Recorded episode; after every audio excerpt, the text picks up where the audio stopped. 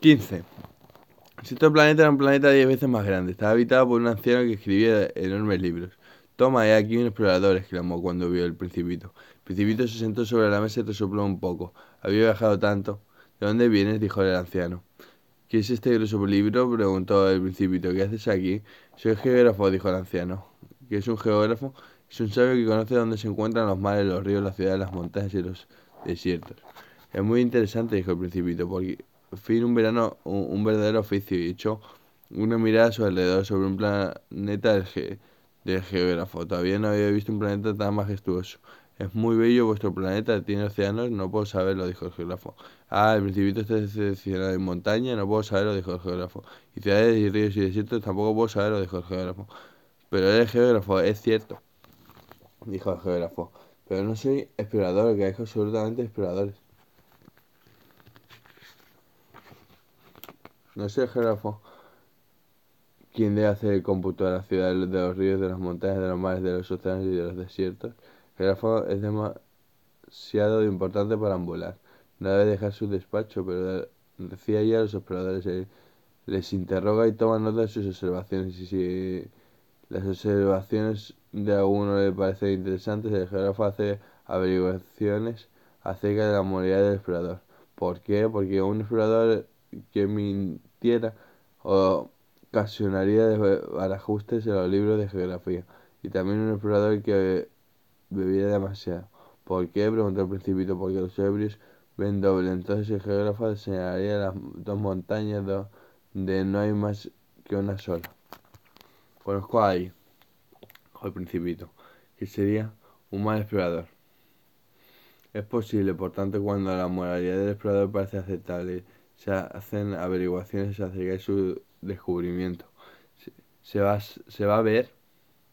No, es demasiado complicado, pero sí el explorador que presente pruebas, si se trata, por ejemplo, del descubrimiento de una gran montaña, se le exige que traiga grandes piedras. El geógrafo se emocionó de súbitamente. Pero tú, tú, tú vienes de lejos. Eres explorador. Vas a describirme tu planeta. Y geógrafo, habiendo abierto su registro, afinó la punta del lápiz. Los relatos de los exploradores se anotan con lápiz al principio. Para anotarlos con tinta se espera que, a que el explorador haya suministrado pruebas. ¿Decías? interrogó el geógrafo. ¡Oh, mi planeta! dijo el principito. Es muy interesante, es muy pequeño. Tengo tres volcanes. Dos volcanes en actividad y un volcán extinguido, pero no se sabe nunca. No se sabe nunca, dijo el geógrafo. También tengo una flor. Nos anotamos las flores. No, no anotamos las flores, dijo el geógrafo. Porque es lo más lindo. Porque las flores son efímeras. ¿Qué significa efímera?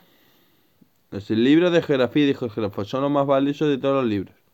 Nunca pasan de moda. Es muy raro que una montaña cambie de lugar, es muy raro que un océano pierda su agua. Escribimos cosas eternas. Pero los volcanes extinguidos pueden despertarse. Y te el principito. ¿Qué significa efímera? Que los volcanes están extinguidos o se hayan despertado es lo mismo para nosotros, dijo el geógrafo.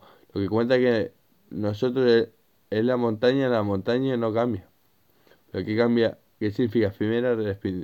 Repitió el principito que nunca había renunciado a una pregunta una vez que había formulado, que la había formulado. Significa que está amenazado por una próxima desaparición. Mi flor está amenazada por una próxima desaparición. Seguramente. Mi flor es efímera, pasó, pensó el principito, y yo solo y solo tiene cuatro espinas para defenderse contra el mundo. Y la he dejado totalmente sola en mi casa. Ese fue su primer impulso de nostalgia, pero se repuso. ¿Qué me aconsejáis para que vaya a visitar? preguntó. El planeta Tierra, respondió el geógrafo, tiene buena reputación. Y el principito partió pensando en su flor.